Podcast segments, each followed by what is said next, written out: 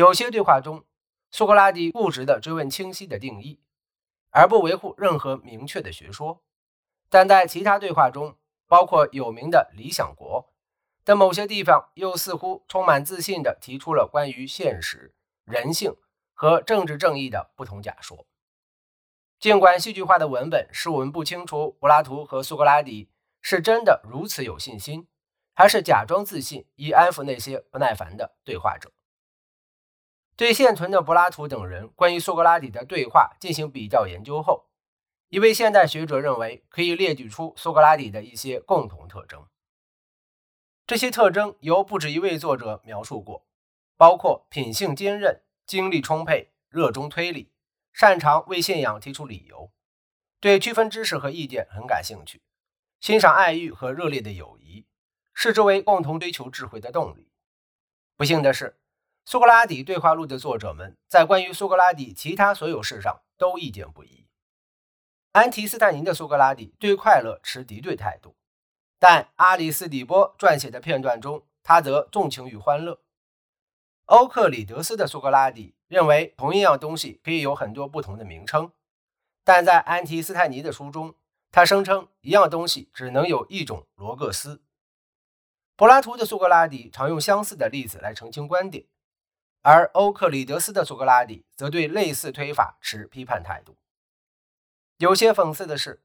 这么多互相矛盾的证据，使得关于苏格拉底的现代学术研究成了没有定论的臆测乐园。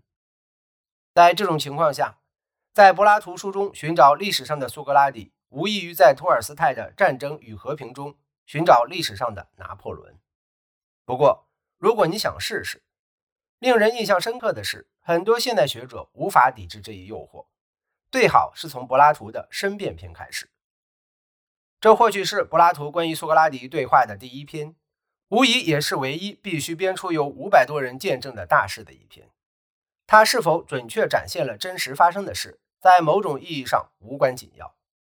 柏拉图的申辩篇是苏格拉底神话中最迷人也最具影响力的。柏拉图申辩篇中，苏格拉底是最纯粹的哲学家，他自知缺乏智慧，是一位寻求自我认知的追求者。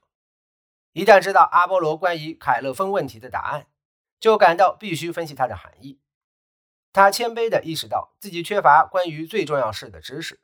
包括如何生活得好，如何变得快乐，死亡为我们准备了什么。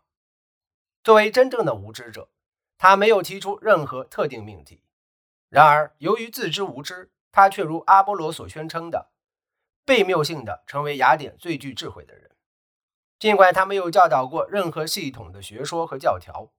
但他通过无情地审视自我和他人，度过了美好的一生。他对雅典市民普遍认同的信念持怀疑态度，因此避开一切公共事务，相反，只致力于在志同道合的朋友中照料自己。尽管他或许对自己关于最重要的事的理解也有所怀疑，但会坚定地拒绝任何有理由视为不正当或错误的事。哪怕别人做了不正当的行为，想要对其进行报复时也是如此。他的对手们怀疑苏格拉底讲话时常语带反讽，他们使用了这个词的原始内涵，主要表示一种贬义的蓄意欺骗。但柏拉图申辩篇中的苏格拉底明显不是一位讽刺家。在我的一生中，我参与任何公共活动时，都与我在私人生活中独处时是一样的。他与阿尔卡比亚德这类变色龙正好相反，他拒绝奉承陪审团，绝不对自己的信仰遮遮掩掩或是隐瞒欺骗。先生，尽管我不会说那些花言巧语的漂亮话，但从我这里你会听到全部真相。